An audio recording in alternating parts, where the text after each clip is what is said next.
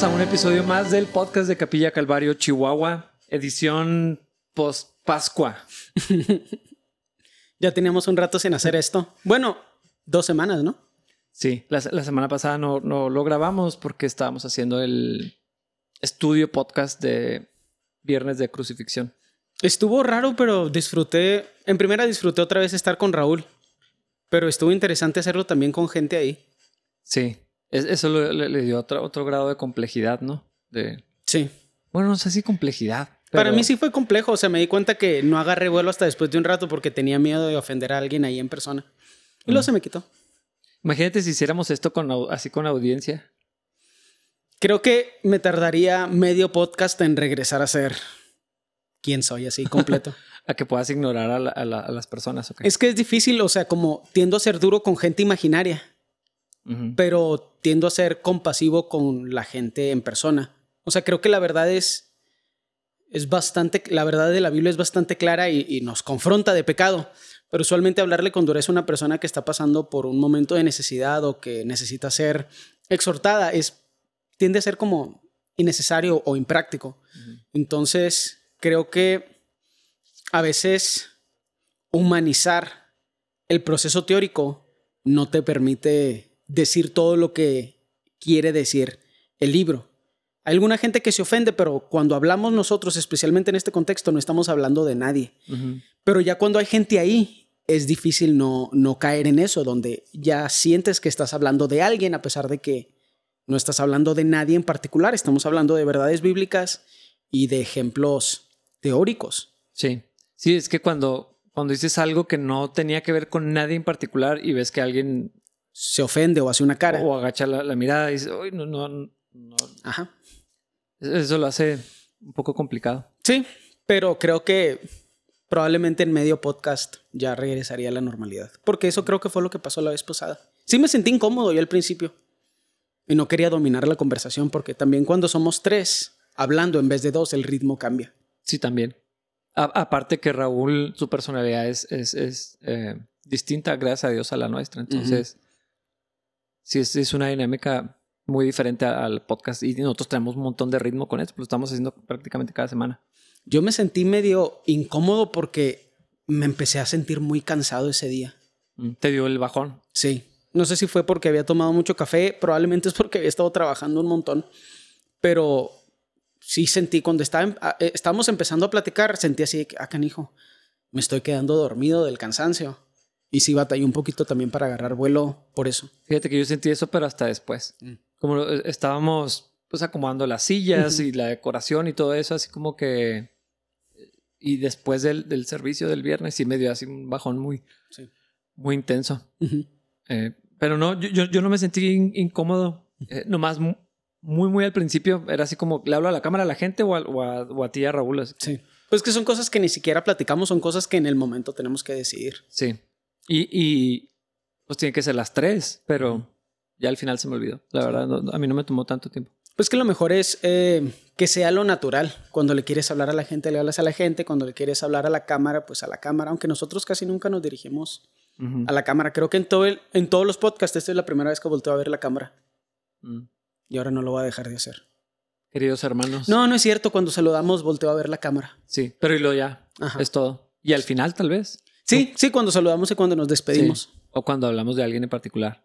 es que creo que hemos hecho eso, hablar de alguien en particular fuera de gente famosa en el mundo cristiano. Juan y sus cumbias. Ah, sí, es cierto. Buen punto. Pero creo que no volteé a ver a la cámara cuando dije Juan. La verdad. Probablemente no. No, sé, no, me acuerdo. Sí. Pregúntale a Juan. No, mejor no. mejor que él me diga después. Me mandó un video del, del Juan Lucero. Ah, de Juan. Sí, de cuando lo. Cuando estaba tocando en la boda de, Bueno, también me mandó ese, pero me mandó un video de cuando yo estaba exponiéndolo. Ah, sí, humillando. Exponiendo, no humillando culo. Bueno, en realidad no, pero no hay vergüenza en eso. No. Bueno, no sé si a él le da vergüenza. No creo. No. O si le daba, ya no le debería de dar. Ajá. Al menos no con nosotros. Sí. Bueno, pero tal vez con todos los que escuchan él. Ah, ¿qué importa? No, no creo, porque de hecho era el, punto de lo que estamos hablando, ¿no? O sea, bailas. Ajá. Sí, sí, sí. Y ahorita, eh, como ustedes no saben de qué estamos hablando, teníamos un, rato eh, conversando de varias cosas. Pues es que también creo que lo hacemos a propósito, ya veníamos enchilados de, cosas que estábamos platicando. Eh, creo que por alguna razón en estos últimos meses Dios ha puesto mucho en nuestro corazón cierto celo. Quiero pensar que no es alguna clase de resentimiento basado en absolutamente nada. Pero creo que entre más entre más nos enteramos de cosas que están pasando en el mundo pastoral y cosas que los pastores se permiten y entre líderes se permiten y cómo el estándar parece ser más bajo para los líderes que para los que siguen. Creo que hemos, o sea, ya hemos pasado varios fines de semana molestos hacia todo ese tema en general. Sí. creo que el trabajo del, no creo, sé, porque la Biblia lo dice, el trabajo del pastor es cuidar las ovejas del Señor. Y la idea y la certeza y las historias y los chismes también de tantos pastores no haciendo eso, debo admitir que a veces sí me molestan. No me amarguen, yo me voy a mi casa y estoy feliz, porque también soy parte de una iglesia donde eso no está sucediendo, pero me sorprende que los pastores no reconocen lo peligroso de su posición y no ponen gente a su alrededor para que los confronte. O sea, hay una situación en particular de la que estábamos conversando y algo serio sucedió, el pastor hizo algo serio, no pasó absolutamente nada. Y yo no puedo dejar de pensar, ¿qué, qué está pasando ahí? Porque nadie, bueno, no sé, es, muy complejo. Yo, yo, me he sentido hasta confrontado, honestamente. No, no solamente es que me enchile o me irrite ver que pasan cosas y estos pastores y, o sea, en, cosas que estaba escuchando eh, y estudiando me he sentido muy confrontado. O sea, esa, es una realidad. Eh, es que tú creo que a ti te molesta y te. No sé si decir te sientes aludido o te llama la atención lo que te corresponde a ti, que es el pastorado. Pero a mí, como una persona que está bajo tu autoridad, pero que también siento la responsabilidad y me has dado el lugar como para acercarme a ti cuando algo está sucediendo que me parece incorrecto o para, sí, que oye, que esto que estamos haciendo, ¿qué es?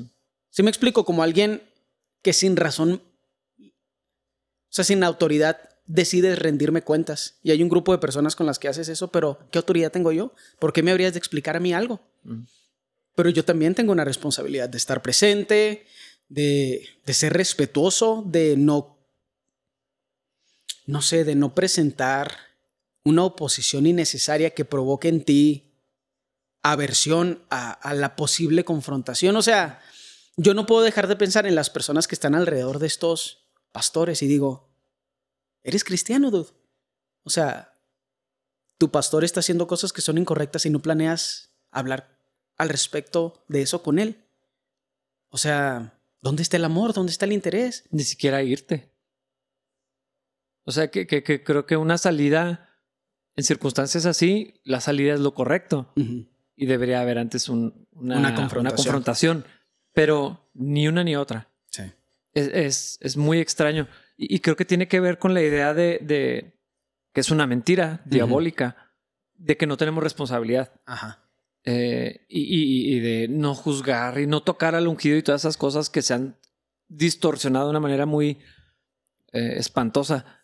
Eh, pero yo lo, yo lo platicaba con, con un grupo de, de, hombres y les decía, si yo caigo en pecado, desvío el camino, hago algo incorrecto, si en la iglesia sucede algo que está mal, a mí me va a ir como en feria. O sea, la, Biblia, a mí me aterra lo que dice la Biblia, eh, un temor reverente hacia el Señor. Les digo, pero ustedes también. Ajá, claro.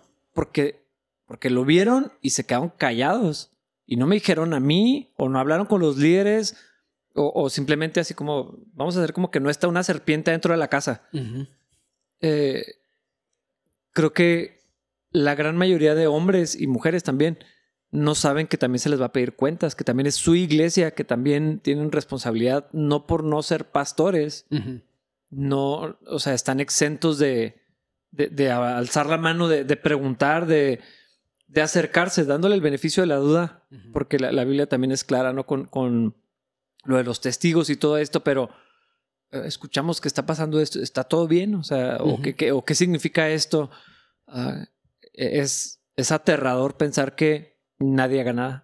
De los que tienen la posibilidad de hacerlo, pues yo, yo qué voy a hacer desde acá. Sí, como un pastor paralelo en, otro, en otra comunidad, porque sería tu responsabilidad confrontar a un pastor random. Que no es ni siquiera mi amigo, ni, o sea, pues no. A mis amigos, o sea, creo que tengo el, acceso de, preguntar, de, de, ver, y aún así lo tengo que hacer con mucho cuidado, mucho respeto, pero pero alguien que no es nada en mi vida, que, o sea, yo no tengo ese lugar. Precisamente ese es el problema del acceso tan grande que tenemos a la vida de todos los demás a través de las redes sociales, porque creo que a veces permitimos que ese acceso artificial nos haga creer que también tenemos un acceso a la confrontación. Mm. Entonces ahí se crean problemas que son innecesarios. Hay gente que yo sé que aquí en Chihuahua están enseñando mentiras, pero no considero, y no siento del Señor que sea mi responsabilidad ir a decirles, hey, eres un mentiroso, eres un mal pastor y te vas a pagar las consecuencias de todas las formas en las que estás dirigiendo incorrectamente a tu iglesia. ¿Por qué? Porque esa persona no está en mi comunidad, porque no tengo ninguna relación con esa persona más que a veces verlo en Facebook. Pero si es triste para el pastor y obviamente para sus ovejas que alrededor del pastor no haya nadie que le ponga un alto. que, no, que nadie tenga el lugar para ponerle un alto a un pastor. A mí se me hace enfermizo y se me hace muy cobarde. Y, y creo que hemos feminizado la relación que tenemos entre los cristianos, porque todo es apoyo y nada es exhortación y confrontación. Y cuando digo feminizado, eh, estoy hablando en los términos psicológicos y sociales correctos, o sea, no está abierto a debate eso. Porque cuando vemos los roles de un papá y de una mamá en una familia nuclear, eh, con ambos, vemos que los roles naturalmente se van hacia esos lugares. El papá exhorta y confronta y la mamá anima, eh, eh, motiva, consuela, exacto. Pero ahorita en la iglesia nada más hay consuelo, motivación, ánimo, no hay confrontación, no hay exhortación, no hay disciplina. Y si alrededor del pastor no hay quien haga eso con el pastor, pues obviamente el pastor no lo va a hacer con la iglesia, porque ¿con qué cara va a disciplinar a la gente cuando todos saben que está viviendo en pecado? Se vuelve algo enfermizo. Necesitamos encontrar nuestro error en la iglesia, pero necesitamos volver a traer la masculinidad al ministerio. Estamos hablando con gente cristiana, obviamente. Sí, sí, sí. ¿Masculinidad es violencia? No si eres un buen cristiano. La idea de que masculino y violento se pongan en el mismo lugar me hace pensar que pues la gente no sabe escoger bien a sus parejas. Sí, eso, eso viene de la, cultura y de lo enfermo que está la sociedad. Pero no es lo bíblico. Y, eh, eh, este pastor del que estábamos hablando, no este que acabamos de mencionar, sino un pastor que sí está chido y que sí deberíamos de escuchar. Eh, o sea, él, habla de cómo la posición del pastor se ha feminizado de una manera impresionante. Y, dice, por eso no hay hombres en la iglesia. Por eso los hombres no quieren ir a la iglesia. Eh, por eso nadie quiere eh, imitar o seguir ni escuchar a, los pastores, porque la misma posición del pastorado se ha feminizado y, eh, y, hablaba de varias cosas, dice, hasta la terminología. Ya no se dice Ah, predicación. Él, lo decía en particular porque es un pastor bautista del sur. Ya, ya, no queremos decir la predicación es la charla, el mensaje. Eh, la enseñanza. Eh, así como... Sí, suavizar todo. Y, todo va, perdiendo esa fuerza. Y las palabras que usamos sí son importantes. Claro. pues que lo que queremos es que pierda controversia. Y otra vez nos vamos a masculinidad y feminidad. ¿Y cuál es el valor que es más importante para cada género? Otra vez, no es pregunta, son hechos comprobables a nivel estadístico que se saben de lo que son los hombres y las mujeres. La verdad y la paz son cosas que apreciamos de forma diferente, los hombres y las mujeres. Pura verdad se vuelve mucho conflicto. Pura paz no se puede porque es falsa.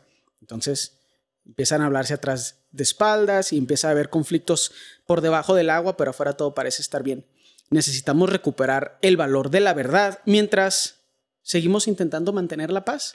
Pero nunca sacrificamos la verdad porque queremos tener paz. Y tampoco viceversa. El punto no es empezar a humillar gente o insultarlo nada más porque creemos que estamos en lo correcto. Pero sí me parece bien importante que nos acostumbremos otra vez o volvamos a aprender a escuchar la voz de Dios en el otro género. Mm. A veces me doy cuenta que la gente no sabe escuchar el otro género. Me ha tocado estar en conversaciones donde digo algo y hay una persona en particular que, o sea, no estoy hablando de de una persona en particular, pero en la conversación hay una persona surge uno que le parece así que, ah, lo estás diciendo muy duro. Y luego una mujer dice exactamente lo mismo, exactamente lo mismo. Y lo pueden aceptar. Eso es un problema, eso es un trauma. Eso es un trauma que estamos viviendo a nivel social por el terrible trabajo que hemos hecho los hombres tal vez con la masculinidad. Pero eso no cambia el hecho de que necesitamos aprender de ambos. Necesitamos poder escuchar la voz de Dios en las personas que están a nuestro alrededor. Ya sea que nos hablen con suavidad y que sus palabras se sienten así como un ungüento eh, o que nos hablen con dureza porque es parte del plan de Dios que nosotros crezcamos y seamos confrontados y seamos exhortados. Me doy cuenta que ya no sabemos escuchar bien la voz de Dios en toda su extensión. Ya nada más queremos escuchar la voz de Dios en, la, en el ánimo y en la motivación. Sí, y, y esta idea de que lo masculino es equivalente a tóxico. O violento. A violencia, a algo que ya es penoso, algo que... O sea, yo, yo, yo veo cómo la gente empieza a abrazar, y estamos hablando de gente cristiana, gente que conoce al Señor, empieza a abrazar la idea de que a tus hijos varones los debes de educar como niñas y a las niñas como varones. y, y creo que hay una enseñanza que es neutra, porque la verdad es para todos, para hombres y mujeres, pero, pero hay aspectos de la masculinidad y la feminidad que, que, deben permanecer. Y, no necesitamos menos masculinidad, necesitamos la verdadera. No necesitamos que los hombres sean femeninos. Necesitamos aprender a ser hombres reales, de acuerdo al, propósito de Dios. Y lo mismo con las mujeres. No necesitamos que las mujeres se conviertan en hombres. Sí. Eh, y no tampoco necesitamos que se vayan al extremo de la feminidad, donde tienes que estar maquillada 24/7 o tienes que, pues no sé qué cosas son femeninas, pero necesitas ser una mujer como la de Proverbios 31. Eso es, eso es la, esa es la feminidad que se está buscando. No tiene nada que ver con cómo te ves o cómo te vistes o quién crees que eres o lo que crees que te mereces. Pero eso también aplica para los hombres. La parte triste es que todos estos diagnósticos que estamos presentando tienen la misma enfermedad. Ausencia de Cristo en la vida. Esa es la parte que se me hace triste cuando escucho a alguien que agarre el feminismo como si fuera cristianismo, pues es muy obvio ver que ahí falta Dios, porque no cabe Dios ahí. Cuando veo a un hombre resentido con las mujeres o con culturas violentas y machistas, ahí falta Dios. Porque Dios no cabe ahí. ¿Por qué? Porque el Dios de esa persona o lo que idolatra es la figura del hombre violento o lo que sea. Ese hombre falso que existe en las películas, que existe en familias con interacciones antinaturales y enfermas, o sea, cosas que no son el plan de Dios para la familia. Y permitimos eso en la iglesia, pero nada más lo permitimos en la versión que no es obviamente mala, porque la masculinidad es más fácil ver que es obviamente mala por la fuerza natural que los hombres tienen por encima de las mujeres, por el machismo, especialmente en nuestra cultura aquí en México, y no nos damos cuenta que también la parte femenina necesita de Cristo. Es muy obvio ahorita cómo la parte masculina necesita de Cristo. Creo que lo ha sido por unos 30 años. Pero ahorita cada vez se vuelve más obvio cómo la parte femenina necesita de Cristo. Y es un poquito más sutil. Y esa es la parte que es peligrosa. Y es que lo que hemos hecho es, como la masculinidad está distorsionada, la ecuación lógica que se ha llegado, que no lo es, no es ni siquiera es lógica, es si la masculinidad está mala, entonces necesitamos más feminidad. Y no es cierto, eso, eso no es, ni es el diseño de Dios, ni es lo que enseña la Biblia. y, y, si vemos la fuente definitivamente es no, no, solamente extrabíblico, es antibíblico, es anti, anticristo, anti-evangelio, anti-plan de Dios. Sí, es que porque la solución es necesitamos más humanidad en vez de más de Cristo. Porque no importa la opinión que tengas al respecto.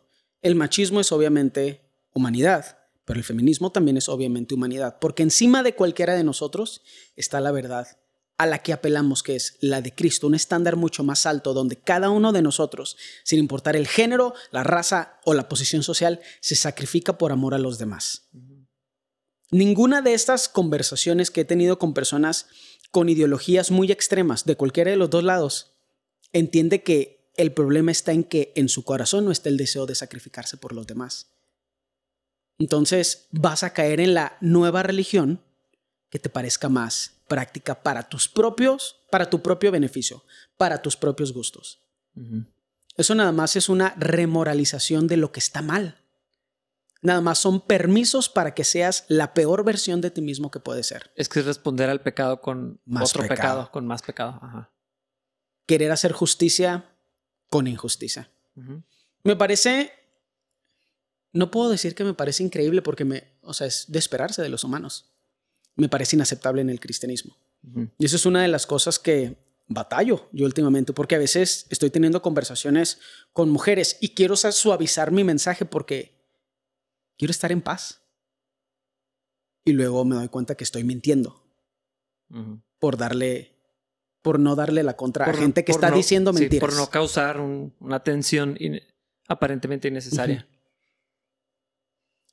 Paz superficial. Yo estoy completamente en desacuerdo con la paz superficial. Si mi esposa llega llorando a mi casa y se va al cuarto y yo estoy viendo la televisión, estoy en paz. ¿O es una paz artificial? Sí, mientras está hirviendo, está así ardiendo todo. ¿Es, ¿Es paz o es paz artificial? Porque no nos estamos gritando. Que bueno, o sea, eso no pasa, no ha pasado, no, no puedo decir que parece que estoy ventaneando a mi familia, pero hay algunas situaciones donde yo veo, yo veo a mi esposa, a Fernie, triste. Estoy viendo un programa de televisión y la neta no quiero hablar de lo que le está haciendo sentirse triste. Porque si ella se va a llorar sola en el cuarto, que no, bueno, no es cierto a veces, ha pasado. Está muy triste por alguna situación en su vida. A veces yo soy la causa, a veces no. Y estoy viendo un programa de televisión y digo, ahorita estoy en una paz falsa puedo subir, tener una confrontación de unos 15 minutos. A veces no es un pleito entre ella y yo, a veces es... Una situación. Dios quiere que ella sea transformada de una forma y es mi responsabilidad participar de eso.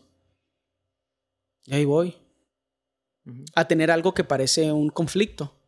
¿Por qué? Porque eso nos da paz permanente. O sea, en mi matrimonio hay paz permanente porque hay veces hay confrontación. Pero mi rol como hombre es el de confrontar. Decir, Fernie, ¿cómo estamos? ¿Estamos bien? ¿Estás bien? O sea, te ves triste, no me tienes que decir nada, pero si quieres decirme algo, aquí te voy a escuchar. Y algunas veces que sé que está triste y no me quiere decir nada, entonces tengo que ir a picarla y hacer un pleito de algo donde no había pleito. Para sacar. Porque era una paz superficial. Lo platicamos. Nos amamos, o sea, pues todo se soluciona y luego es una paz verdadera, pero yo también ya estoy enterado. Sí, y entonces es real. Es que la, paz, la tolerancia y el amor están mal entendidos y están ultravalorados de una manera que es incorrecta. Entonces pensamos, si creemos que la confrontación es juzgar, que la confrontación es una falta de amor, que, que, tener, que, hablar la verdad eh, aunque tenga que ser complejo o, duro o difícil, es, una falta de tolerancia o, de, cariño o de paciencia. Eh, están distorsionados esos valores y, yo creo que el problema, como le decías ahorita, es la falta de Cristo, porque cuando vemos a Cristo, Juan, el, apóstol, está eh, eh, hablando de la revelación de Jesús, dice, lleno de gracia y de verdad. O sea, es que yo la neta, y no es eso, pero a veces, o sea, cuando veo a los hombres, veo la forma en la que naturalmente somos lo mejor de nosotros mismos. O sea, veo a los hombres a los humanos. Y digo, las mujeres veo mucha gracia en ellas, en la familia, en la comunidad cercana a ellas. Y en los hombres veo verdad. O sea, como que no puedo dejar de ver todas esas imágenes donde uno se está diciendo, dude, complementense, dejen de estarse peleando, se ven ridículos. Porque no puedo dejar, o sea, pienso en Fernie, pienso en gracia, pienso en paciencia, pienso en, ah, hombre, no pasa nada. Y pienso en mí, pienso en, todo es negro, todo es blanco, todo es, o sea, pero ahora juntos somos de mayor bendición de lo que llegamos a ser por separado. individual, sí. Pero eso no implica que la gracia sea más importante que la verdad, ni que la verdad sea más importante que la gracia. Es que necesitamos escuchar la voz de Dios en cada situación. Y eso no quiere decir que los hombres no debamos aprender a ser pacientes, ni, tolerantes o, Pero es que esas no son cualidades femeninas. Ese es el fruto del Espíritu Santo. Totalmente. Los hombres no necesitamos ser más femeninos, necesitamos ser más como Cristo. Porque no importa lo que pensemos al respecto, las mujeres no son mejores que los hombres. ¿Todas las mujeres son más morales que los hombres? ¿Todas las mujeres son menos violentas que los hombres? Tal vez no es la mejor forma de segmentar una población por género, parece. Ningún estadista te diría, ¿sabes cuál es la mejor forma de dividir una muestra de población? Género. sí, qué duda. A nadie nos gusta escuchar todos los hombres, bla, bla, bla, o todas las mujeres, pero no es porque te ofenda, aunque hay gente que le ofende más bien porque es una manera muy tonta, muy 8 bit de segmentar una población. Ah, es que es irreal. Cuando edad, estatus socioeconómico, educación es mucho más importante para cualquier segmento estadístico que el género. Los hombres y las mujeres nos parecemos más de los que somos diferentes. Pero en las orillas de nuestro comportamiento hay cosas que son absolutamente predecibles. Y eso es lo importante los hombres no son mejores si se hacen como mujeres. De la misma forma que las mujeres no son mejores si se hacen como hombres. La única respuesta, la única esperanza, la única forma en que un hombre y una mujer no son insoportables es Cristo. Porque yo pienso, o sea, ahora que estoy casado, pienso, qué horrible vivir conmigo. Pero luego veo a mi esposa y ella me dice, qué horrible vivir conmigo. ¿Cómo lo hacemos? Cristo. O sea, está horrible vivir conmigo definitivamente. Pero Fernie piensa lo mismo de ella, así que pues es que... Y ella pone sus razones, no las voy a decir yo, pero... ¿Cómo sucede esa interacción? ¿Cómo es posible que nos hayamos aguantado por dos años? Y que la neta sea de las mejores cosas que me han pasado a mi matrimonio. Y creo que tal vez la segunda o la tercera para ella. yo, yo, yo mejor no. Décima o onceava, tal vez, no sé. Fernie, yo te lo advertí un montón de tiempo, pero no me quisiste escuchar. Pero, pero sí me explico, o sea, hay algo bien extraño, o sea, le hemos adjudicado a la feminidad moralidad y eso es anticristo. y, es que ahorita que lo decías, en el mundo, ¿qué otra cosa va a pasar? Pero en la iglesia, que eso se abrace, que eso se crea, que eso se promueva, eso se modele y eso se enseñe es inaceptable porque Dios no nos hizo a los hombres esperando que fuéramos más femeninos, ni hizo a las mujeres esperando que fueran más masculinas. Otra vez, la verdad es para todos, pero Dios creó a propósito diferencias en Adán y en Eva y en los hombres y mujeres. No hay más, por cierto, más que hombres y mujeres no existe. Ajá, no hay tercero. No hay, o sea, ahí se acaba. Y, hay un complemento y, en el centro está Cristo y el carácter de, Jesús. Eh, pero la masculinidad como Dios la creó y la feminidad como Dios la creó son hermosas, tienen propósito y sobre todo funciona, porque es el orden que Dios diseñó. Exacto. Y, la verdad, lo estábamos platicando antes del podcast, pero yo estaba pensando ¿Cómo conecta eso con lo que hemos estado estudiando? Y es la idea de que estas no son nuestras perspectivas, no son nuestras opiniones. Es algo que la ciencia social en general está empezando a entender y empezando a aceptar ahorita, pero que son principios bíblicos que han estado ahí desde siempre. Y como Pablo dijo acerca de la gracia del Evangelio, no son cosas que yo me estoy inventando. Y no le pregunté a Juan o a Pedro. Simplemente lo que estamos haciendo es aplicar las verdades bíblicas que son para todos, hombres y mujeres. Esto va más allá de lo que es moral, porque la moralidad en su subjetividad cambia para complacer a la mayoría. Y ahorita lo que complace a la mayoría es que los hombres sean menos masculinos, las mujeres sean más masculinas, lo cual es extraño. Si la masculinidad es tan tóxica, ¿cuál es el objetivo de hacer a las mujeres como hombres? El punto es que todos seamos peores. La expectativa o la esperanza que tenemos los que creemos en Cristo es que en Él vamos a encontrar el fruto del Espíritu Santo. Y, toda esa transformación tan increíble va a suceder y las personas que están a nuestro alrededor lo van a poder ver. Va a ser más fácil convivir con nosotros. Vamos a empezar a ser de bendición y lo vamos a poder transformar en círculos pequeños, tal vez concéntricos, pero vamos a poder, poder transformar la vida de la gente que está a nuestro alrededor porque los vamos a bendecir. Y ya no es una ideología inalcanzable e ilógica, y es algo sobrenatural que sucede porque estamos siguiendo el modelo de nuestro creador. Pero eso no es una opinión. Y la ciencia está, en todos los sociales especialmente, está tan atrasada que apenas están empezando a entender principios y aceptarlos, porque entenderlos es una cosa, aceptarlos es bien difícil por todas las ideologías que, lo que buscan es que el hombre y la mujer sean igual para que todos produzcan igual y todos seamos como eh, hormigas obreras. Mm. Porque pues doblas la cantidad de personas trabajando, les haces creer a todos que todos pueden tener una carrera, le puedes pagar a todos los géneros, a, ambos géneros menos, porque pues hay el doble de trabajadores. Ahora, a mí se me hace que es súper obvio lo que está sucediendo, así que si nada más los hombres se ganaran el pan, por así decirlo, habría mucho menos oportunidad. Fuerza de trabajo, sí. Entonces todos tendrían que ser mejor pagados. ¿Cuál es la mejor forma de bajar el sueldo? Aumenta la oferta. De... a mí se me hace así mm, delicioso.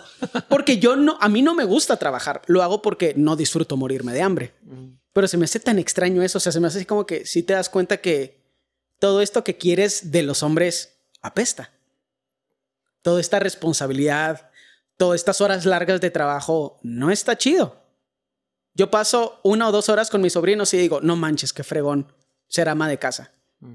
Desafortunadamente, yo tengo que trabajar. ¿Sí me explico? O sea, hay algo extraño donde nos creímos la mentira de la carrera y la educación postuniversitaria y todas esas cosas que son muy extrañas. Y la solución para mí, todos esos problemas de identidad también están en Cristo. Por eso es una conversación para otro tema y no aplica en todos los casos, pero el por qué hacemos las cosas como cristianos es importante. Porque algo bueno y algo moral pueden convertirse en algo malo y algo inmoral si el objetivo no es glorificar a Cristo. Totalmente. Las conversaciones empiezan a poner muy complejas porque ya no son absolutistas, ya no son generales. Pero pienso en eso, estamos hablando de la verdad que nos dejó nuestro creador. Aquí está en la palabra y no tiene género, es para todos. Sí lean la Biblia. Bueno, leamos, es que te, decía ahorita que me he sentido confrontado porque cosas que sé de la Biblia me estaban pasando por encima de la cabeza. O sea, no las estaba viendo, no las estaba escuchando como tal. Y, y creo que, o sea, es tan sutil cómo la cultura se mete a definir cómo se ve un matrimonio, cómo se ve una familia, cómo se ve la iglesia. y, y, en esa área es donde me he sentido o sea, duro, así Dios, Dios está hablando eh, fuerte a mi vida en, en, esto que nosotros mismos estamos proclamando. O sea, el estándar es la Biblia, pero no la conocemos y no dejamos que la Biblia nos hable. la, la, metemos la Biblia a, nuestra cultura y justificamos la cultura con la Biblia. y, no puede ser así. No. Tiene, tiene que ser, ¿qué dice la Biblia? Y de allí partir para todo lo demás. Sí. es que precisamente el ejemplo de Pablo, que llevó cumplir con la cultura, con el estándar cultural al extremo, y estaba haciendo completamente lo opuesto a lo que debería ser. O sea, me parece que es el mejor ejemplo de no solo el estándar cultural es malo, sino que cuando lo cumples el estándar cultural, estás haciendo lo opuesto a lo que Dios quiere que hagas. Mm. Simplemente no parece así porque pues tienes la aprobación de todas las personas a tu alrededor, pero no estás haciendo la voluntad de Dios. ¿Y por qué encuentras tanta infelicidad, tanta miseria, tanta falta de identidad? ¿Por qué lograr cosas que los demás creen que deberías lograr no te trae ninguna clase de satisfacción? Porque estás haciendo la voluntad de nadie. Y estás yendo en contra directa de la voluntad de tu creador. Sí, eso es muy intenso porque eh, si hablamos del contexto del matrimonio, y no entendemos por qué Chihuahua está en el top de los divorcios y por qué hay tantos y tantos problemas en, el, matrimonio. Eh, y, cuando escuchamos lo que la Biblia dice, lo rechazamos por default. Sí. Sin ni siquiera decir, bueno, si lo que estoy haciendo no funciona, obviamente. O sea, cuando menos voy a intentar a ver si esto O sea, no hay ni siquiera eso que, es la manera incorrecta de, hacer las cosas del Señor. Pero ni siquiera hay eso. Es, es un como. Es que no es, no es rechazo, como dismiss, como. Sí. Descartar. Sí. Probablemente. O sea, es algo que descartamos en automático como. Como anticuado. Como si no fuera válido de, ninguna manera. Cuando el orden divino, desde el principio, o sea, desde el origen, y, esa es la parte que donde yo, yo estoy sintiendo confrontación, en particular en cuanto a mi pastorado y en cuanto a la iglesia, ¿no? Sí. Lo que la, la iglesia históricamente ha hecho y lo que la Biblia sí dice y lo que no dice y todo, todo, todo esto. pero, pero en general, este es el problema del mundo. Este es el problema de los matrimonios, pero ah, ahorita tú dijiste algo que me recordó a un pastor que decía, es que la Biblia no es difícil de entender. Mm. O sea, es, es clara. Hay pasajes que no necesitas saber nada de griego ni de eh, hermenéutica. O sea, es, el pasaje se interpreta a sí mismo. El problema no es que no entendamos, es que vivirlo quiere, o sea, representa que deje lo que, tengo, lo, que he hecho toda la vida, que yo tenga que reconocer que lo estaba haciendo mal. Y yo creo que es, eh, ese es el problema es la parte principal. Más difícil. Eh, tener que aceptar que lo que creía estaba incorrecto ir contra la cultura, porque da flojera ir contra la cultura. O sea, lo, más cómodo es hacer lo que todos hacen. y, la presión de, los, de los pares y de la gente que inmediatamente van a... O sea, va a haber oposición eh, psicológica, moral, eh, física, la que sea, ¿no? Y cuando eh, tú tienes una identidad débil, o sea, tu identidad no está en Cristo, entonces es una identidad débil. Entonces... ¿Cómo no vas a ceder? Exactamente. Pero o sea, la, iglesia de Cristo está colapsando, por eso los matrimonios están colapsando, por eso, y la sociedad está en el terrible estado en el que está, precisamente por esto. ¿Sabes qué es lo gracioso? Y eso se me hace muy, muy gracioso. La gente es tan egocéntrica, pero al mismo tiempo tan sabia en su propia opinión, que prefieren descartar la validez del matrimonio que hacerlo como Dios dice que se haga. Mm. Eso se me hace se me hace increíble porque es un nivel de estupidez que es, o sea, que es alto, o sea, es muy, muy alto. Es como la gente cuando dice, eh, no puedo mantener los preceptos de la Biblia, entonces Dios no existe. Sí, como que, pero esas dos cosas no son consecuenciales. O sea, lo que quieres decir es, soy una mala persona y no quiero aceptar que la Biblia tiene preceptos reales, no quiero rendir mi vida a Dios y que Él empiece a hacer transformación en mí, entonces Dios tiene que ser falso. O sea, ¿cómo no puedes saltar de una a otra? O sea, nada más, eres tonto. O sea, no son, no son consecuenciales, no están conectadas de ninguna forma. Y, lo que se me hace chistoso es que el matrimonio no funciona. Yo sé que no, tu matrimonio no funciona. Es que el matrimonio es una institución anticuada y lo, lo estás haciendo mal. ¿Por qué no nada más aceptas eso? No soy bueno para nada. No soy bueno para hacer absolutamente nada y ni siquiera puedo mantener mi matrimonio. ¿Pero por qué? Pues es que no quiero seguir las reglas de la persona que lo diseñó. Y la respuesta que tenemos a nivel social es, la institución es anticuada. Sí, como que, pero, ¿crees que puedes rechazar tu versión chafa? Perdón, ¿crees que puedes rechazar la idea del matrimonio porque tú tuviste o tienes una versión chafa de matrimonio? ¿Por qué chafa? Pues porque lo estás haciendo mal, porque lo estás haciendo mal, porque no lo estás haciendo de aquí. Lo mismo pasa con todo lo demás. Ah, claro. Los hombres han fallado, por lo tanto la masculinidad es tóxica. Ajá. Es, eh, eh, deberíamos de ser otra cosa. Y, es lo mismo en, la iglesia, en el matrimonio, en la educación de los hijos. Las iglesias han fallado, entonces hay que hacer otra cosa. Sí, entonces, entonces no puedo creer en Dios porque la iglesia está llena de hipócritas. La idea de los... Ah, sí, me encanta esa frase. También tenemos lugar para ti. Pero esa idea de, o sea, que alguien de 40 años tenga esa idea de alguien de 16, es así que Hazme el favor de ponerte frente a un camión en movimiento. Pero eh, eh, es que es penoso lo que hacemos con esto, pero piensa también lo, lo ofensivo que es contra la santidad de, nuestro Dios, que nos habla claramente de lo que funciona. Y como quiera lo rechazamos y decimos que no funciona, que no sirve, que no existe, que no debería existir, que Dios está equivocado, que Dios me hizo otra cosa que no soy, que lo que Dios hizo no es. eh, es una necedad, no sé, o sea, pienso en Romanos 1, eh, e, es eso, es, ahí está obvio la expresión de Dios. Y como que ya nos rebelamos todos contra eso. Y, y, lo veo en nosotros los cristianos. Reinterpretamos lo que la Biblia dice claramente. No, es que, o sea, ya, ya que metemos eso, pero eh, no, no queremos ceder nuestra, nuestra vida a la dirección de la palabra de Dios. Y no lo hacemos. Y luego nos preguntamos por qué todo sale mal y luego culpamos a Dios mismo. Porque todo sale mal. Sí. Como Adán. Sí, sí, ese es un excelente ejemplo. Es que tenemos haciéndolo desde siempre. Pero, y, y por eso, por eso me encanta Pablo como autor, porque es honesto respecto a cuál era el problema que él tenía. Y el problema que él tenía no era su moralidad. Su problema no era su falta de conocimiento. Su problema era quién era el dueño de su vida. Y aquí, aquí lo, lo dice la verdad muy bien.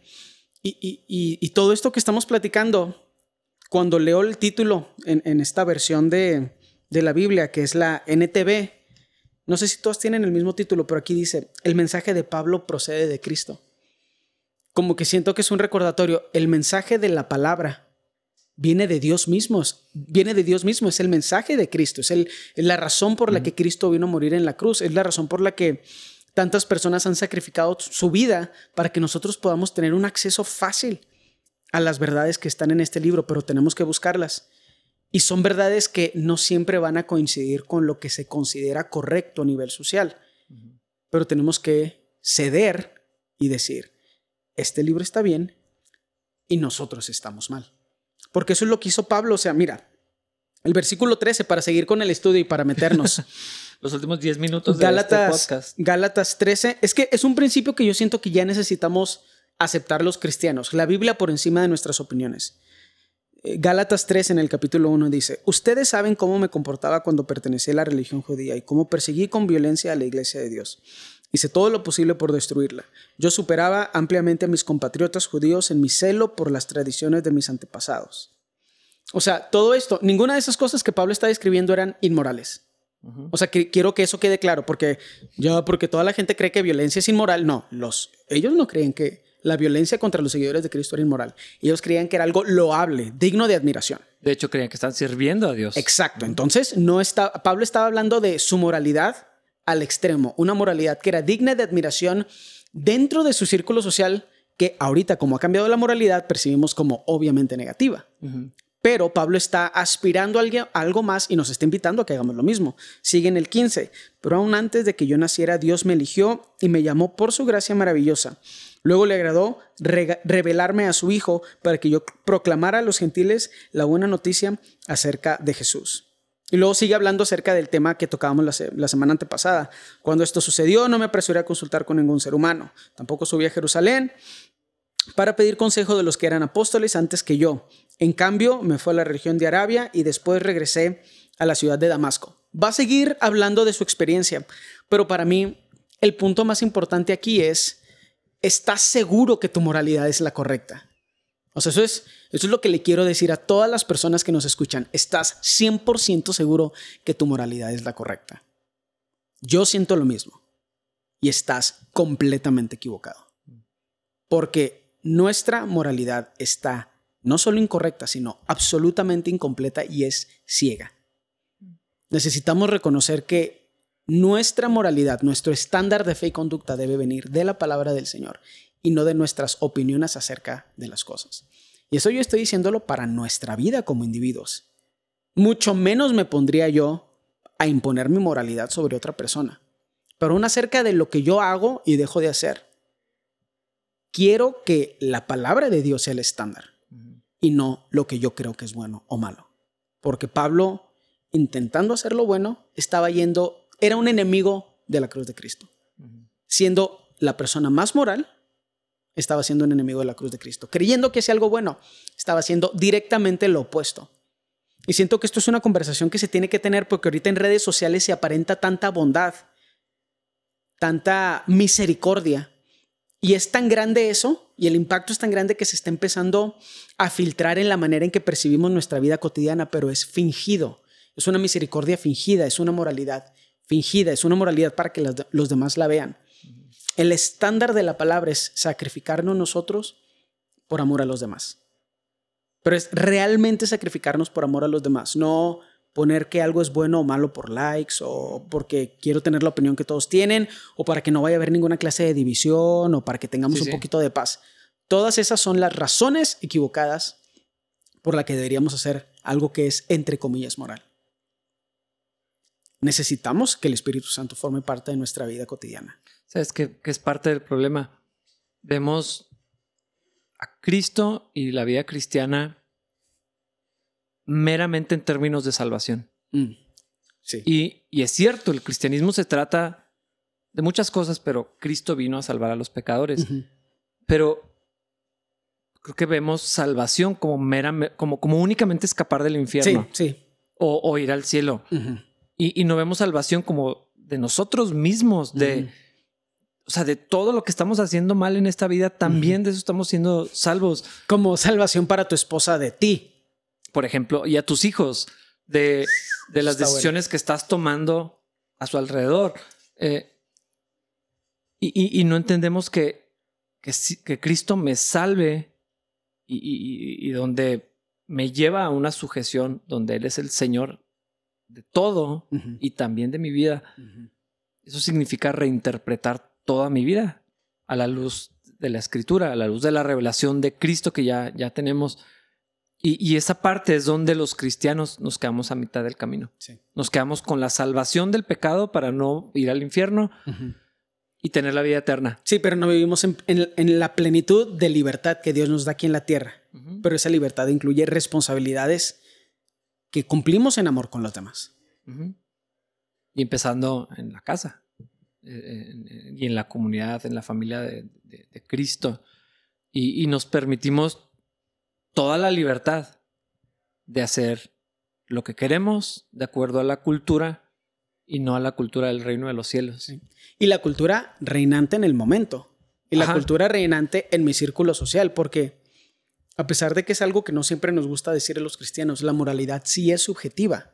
El detalle es que lo que dice la Biblia no es moralidad. Es un estándar moral, pero no es moralidad. Es lo único que es correcto. Todo lo demás puede parecer que es correcto, pero lo aplicas a más y más situaciones, a más y más contextos a través del paso de tiempo y te das cuenta que nada humano funciona de forma permanente. Sí, se, va modificando, pero eso es lo que hace la Biblia excepcional, porque es atemporal. Y, la verdad de la palabra de Dios permanece. Y es más, lo, dice la misma Biblia, el, el cielo y la tierra pasarán, mis palabras no pasarán. El estándar de Dios es permanente, es continuo por encima de las moralidades y de los aspectos culturales que definitivamente van a seguir cambiando. Y es mejor. Porque ese es el punto más importante. Es mejor. Si no entiendes cómo la Biblia es mejor que cualquier ideología de la que participes, ¿la estás leyendo mal a propósito o no tienes la habilidad mental para leerla correctamente? ¿Tu espíritu se está resistiendo a una verdad que no quieres aceptar? ¿O simplemente no has querido tener una conversación difícil con alguien que sí entiende los preceptos bíblicos desde una perspectiva espiritual porque si tuvieras esa conversación esa persona te confrontaría acerca de tu pecado. Sí, y es que si tuviéramos el espíritu sensible y dispuesto, hasta la persona con menos preparación y menos capacidad intelectual puede hallar la sabiduría. Proverbios habla sobre eso. O sea, tiene, tenemos acceso a la riqueza de la sabiduría aunque seamos torpes. Y eh, eh, eh, o, impreparados, ¿no? Como, como en el caso de Pedro y de Juan, que la gente decía. ¿Y estos pescadores qué? Que no, que jamás fueron a la escuela, analfabetas, no sé qué, no sé qué palabra podríamos usar en el contexto moderno. Pero, ¿cómo, es posible que se expresen así, que hablen con esa autoridad, con, con, con o sea, ¿Cómo, ¿Cómo vemos esto? Y con estos conceptos tan difíciles, dudo. O sea, a veces eso fue hace dos mil años. Estos pescadorzuchos bueno, sí eran buenos pescadores. Pero, te estaban diciendo cosas complejas que son difíciles de digerir hoy. Pero eso, o sea, cuando no... Em, ¿Cuál es la palabra que dijiste de dismiss? Ah, desechar. Cuando no desechas automáticamente la Biblia como que, ugh, anticuado, te das cuenta que tiene cosas que no son tan fáciles de entender y te empiezas a sorprender de que, espérate, ¿un pescador escribió esto? O sea, empiezas a ver lo sobrenatural de la información tan compleja que hay aquí. Pero primero tienes que tener o un espíritu dispuesto o una habilidad intelectual y una honestidad intelectual muy alta para poder empezar a escarbar las verdades que aquí están. Yo conozco o conozco de poca gente que, que yo diría, no, el espíritu no está obrando en ellos todavía, pero que tiene una habilidad intelectual alta y respetan los principios bíblicos. Pero porque no se dejan llevar por las ideologías superficiales que ahorita están de moda. Y después de un rato, esa habilidad intelectual alta se empieza a convertir en humildad y luego se empieza a convertir en una relación con Dios a través de Cristo y el Espíritu Santo empieza a obrar en estas personas que al menos apreciaban la Biblia como la palabra de Dios y no la desechaban nada más porque ellos se creen más inteligentes. Es que, es que eso es muy... Es muy interesante cómo intelectuales que no tienen temor de Dios, como quiera, le muestran más respeto a la palabra de Dios que los mismos cristianos que venimos a cantar al Señor los domingos. Empezando con los pastores, para ser honesto. Porque desde que no la utilizan para enseñar, ya sabemos que le están faltando al respeto a toda la verdad que ahí está. Sí. Sí, pues si, no necesito abrir esto, porque, ¿cómo, espero que la gente le tenga precio a la palabra de Dios si en el púlpito no se hace? Y, sucede eso que dices. Gente que lo, ve como algo eh, valioso, como, como información valiosa, como moralidad valiosa, como principios universales, eh, aunque no tengan temor de Dios, como quiera Dios ha alcanzado a varios de, ellos que le muestran ese, ese respeto a, lo que la Biblia dice. Eh, pero, pero pienso en lo que dice Proverbios, hace sabio al sencillo, al simple. Al tonto es lo que quiere decir. Sí. Eh, lo que pasa es que Salomón no era, no era como Pablo, que no, se tocaba el corazón para decir, pero ah, e, e, eso es lo, valioso, que no necesitamos tener grados académicos. A mí cuando, cuando la gente me dice, quiero conocer más a Dios, voy a ir al, seminario, voy a ir al instituto bíblico, digo, lee primero la Biblia. Aquí, aquí está la sabiduría. Eh, el, grado académico y el papel no te van a dar el acceso que piensas que vas a, tener. Aquí está la riqueza, está disponible. Eh, por eso la importancia de, tenerla en, tu idioma. Y luego todavía nosotros en español tantas versiones. versiones. Y luego los que son bilingües tienen acceso a más todavía. Todavía más. Yo le digo a mi esposa, le digo, deja que la Biblia te atropelle como un camión. O sea, no la leas nada más como alguien que está intentando recibir un consejo o una solución, o algo de información, o una solución. O sea, deje que te atropelle, que destruya quién eres. Porque del otro lado hay alguien mejor. Porque esta es la palabra de Dios y el manual de Él para nosotros. Pero a mí esa es la analogía que me gusta. Cuando yo leo la Biblia, yo me estoy poniendo enfrente de un camión y dejo que me atropelle. Porque dice cosas que no me encantan. Porque yo preferiría ser una peor versión de lo que soy. Porque hay cosas que, si, la, si, si lo podemos aceptar, que quisiéramos que no dijera. Porque es incómodo, porque me representa trabajo, porque, quiere, porque quiere decir que me he equivocado todo este tiempo. Sí. Es que te presenta responsabilidades para ti como individuo, confrontaciones para ti como individuo y luego responsabilidades hacia otras personas. La expectativa del amor hacia los demás. Sí, al menos así lo siento yo. Si no, y así, lo, así se lo digo a otras personas.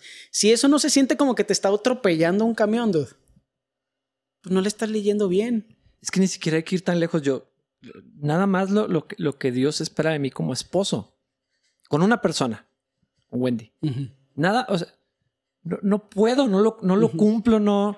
Y, y, y, no lo tengo que hacer para hacer acepto a los ojos de Dios, pero, pero eh, esto es lo que Dios espera que hacia donde yo vaya y a donde me está llevando y, y al mismo tiempo que él obra en mí, me inclino hacia eso y busco eso. Sí. Pero no puedo hacerlo con una persona. Sí. Y si empiezo a abrirlo a Wendy, con así que son tres y no estoy cumpliendo con lo que Dios quiere. Eh, y no es que lo, o sea, no es que no es cinismo eso, es que sabes que no lo estás cumpliendo al 100%. Ah, sí, sí, sí. Porque ¿quién sí lo hace? Más bien es, es, el, camión pegándome donde no lo estaba haciendo. Sí. Pero, vato, es que, y otra vez, es que la gente deja, o sea, no conecta lo que está sucediendo. Eso quiere decir que por 10 años, no, 15, ¿cuánto tienes de casado? ¿13, 14? Vamos a cumplir 14 en una semana. 14. 14 años de casado no ha sido 100% el esposo que debería ser. 14 años, vato. Eso es mucho tiempo. Más otro tanto de novios y, no soy el hombre que debo ser en la vida de Wendy. de una persona. Jonas va a tener nueve, no. Va a cumplir nueve. Nueve. Y siete. Y siete. Y por nueve y siete años, porque no son, o sea, no son nueve y siete juntos, son nueve y siete separados. por 16 años no ha sido el papá que debería ser. Sí, por todas sus vidas. No he sido. Y eso no te pega como un camión, pero es que, pero es, que es el detalle, eso es, lo que, eso es lo que pasa al hombre necio. Tengo siete años de, bueno, van a ser siete años como pastor. Y, Dios ahorita me está... Yo, sé que Dios... Como un camión arrastrándote. Y hay gracia en eso, vato. Hay amor en eso. Y Dios es paciente y Dios es bondadoso y Dios es misericordioso. No quiero proyectar una imagen de Dios incorrecta. Y está tratando conmigo como un alfarero, sí, pero también me está... Ajá mal. Siete es que parte del proceso del alfarero es romper a veces. Nosotros nos ofendemos de que cómo van a romper a mí, pero es así, porque apestas, porque no eres quien debería ser, pero agarrado así, así, así, con desesperación del Señor, podemos aspirar a ser lo que Él quiere que seamos. Y esto no se trata de si Dios es bueno o es malo. Se trata de que nosotros, cada uno de nosotros, somos malos. No somos quienes deberíamos, quienes deberíamos ser, quienes podríamos ser. Yo no soy quien mi esposa necesita que sea, pero aspiro a eso. Y la única solución para que yo me transforme en esa persona es la palabra. Y si alguien escuchando esto cree que algún nivel educativo, algún curso o alguna cosa va a suplantar el lugar de la palabra en ese proceso, pues, o sea, yo obviamente quiero insultarlo, pero voy a decir, piensa, piensa bien en lo que estás poniendo tu vida? ¿Cuál es la roca sobre la que estás construyendo, tu vida? Yo no puedo dejar de pensar en eso, dude. O sea, en teoría, ni un solo día de mi matrimonio he sido al 100% el esposo que debería ser. Pero a eso aspiro, porque tengo fe en, que el Señor me va a seguir moviendo a través de ese proceso. Eso no tiene nada que ver con que Dios es bueno o es malo. No tiene nada que ver con que si la disciplina de Dios cala o no. No tiene nada que ver absolutamente con eso. Tiene que ver con quién yo soy. Y eso glorifica a Dios porque me disminuye a mí. Ahí está el amor, ahí, pero uno tiene que aceptar lo que aceptó Pablo. Esto no es, o sea, Pablo aceptó, esto no es mi cerebro superpoderoso, porque sí lo era. Mi cerebro increíble con habilidad de procesar información súper compleja, creando moralidad para todos. Esto no es eso, esto es directamente del Señor, porque, y Pablo lo sabía. ¿Qué les voy a decir yo? ¿Qué palabra elocuente voy a poder utilizar para convencerlos de nada? Estamos aspirando a algo mucho más alto. Y eso a mí, la neta, me encanta. Porque yo no creo en la motivación, yo no creo en los niveles de cristianismo, pero sí puedo ver el David que Dios quiere que sea, el David que Dios quiere que sea. Y quiero caminar hacia allá. A mí no me, no me importa qué piensan los demás de esa persona que Dios quiere que no me importa pero la idea de poder vivir la voluntad de Dios aquí en la tierra, de empezar mi eternidad agarrado de Cristo aquí en la tierra, se me hace bien fregón.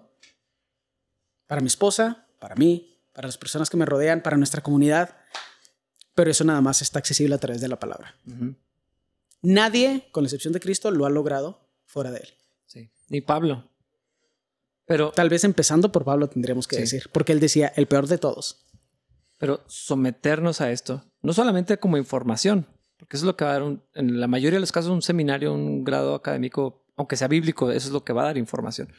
Pero ahorita que decías, este, y con esto quiero, quiero terminar yo mi parte, pero construir sobre la roca, Jesús dijo, fue claramente el Señor, el que escucha mis palabras y las pone por obra, es el que construye sobre la roca, no el que las...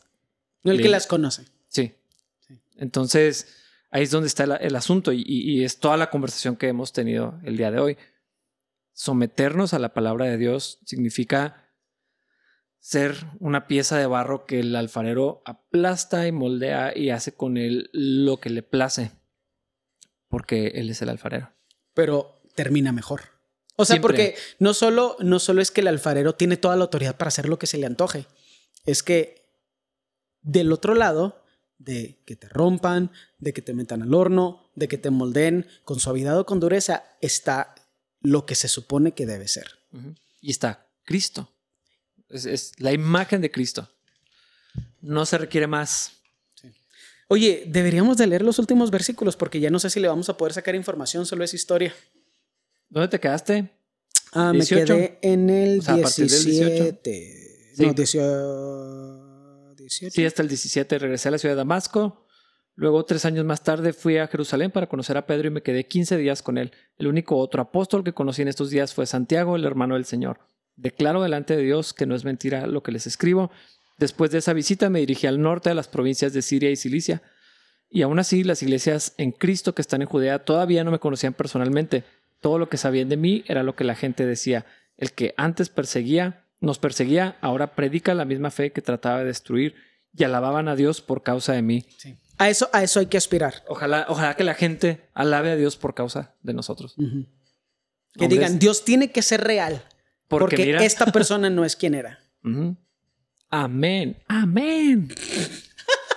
Nadie sabe. Bueno, algunos van a saber por qué dice eso. Saludos, hermano. Donde quiera que te encuentres. Sí. Creo que. Creo que la idea del estándar moral ya pasó de moda. Pues eso es lo, ya es inútil. Siempre lo fue, pero ahorita ya más que nunca. Vamos a leer después en Gálatas en el 3, hijo, estoy ansioso de, estoy salivando. Pero... Estoy salivando por una hamburguesa también. Un montón de hambre. Sí. Pero sí necesitamos ya, o sea, necesitamos reconocer la Biblia por encima de nosotros. La Biblia por encima de nuestras opiniones. A cualquier costo. A cualquier costo. E, e, eso, e, ese es donde ahorita yo, yo me encuentro y no me está gustando. La, neta no. Pues que da flojera. Porque está más chido tener una paz falsa que vivir una verdad que cuesta. Sí. Pero eso somos llamados. Por eso los, dejamos. Nos vemos en el siguiente episodio del podcast de Capilla Calvario Chihuahua. Lean Gálatas, envíenos sus comentarios, sus preguntas, eh, objeciones también. Me encantaría saber si hay objeciones con lo que estamos diciendo. Eh, o, si, o si Dios les ha hablado en algún área, también estaría padre saber más por metiches y saber. sí, para empezar a crear comunidad otra vez poco a poco. Sí, nos vemos el siguiente episodio. Bye.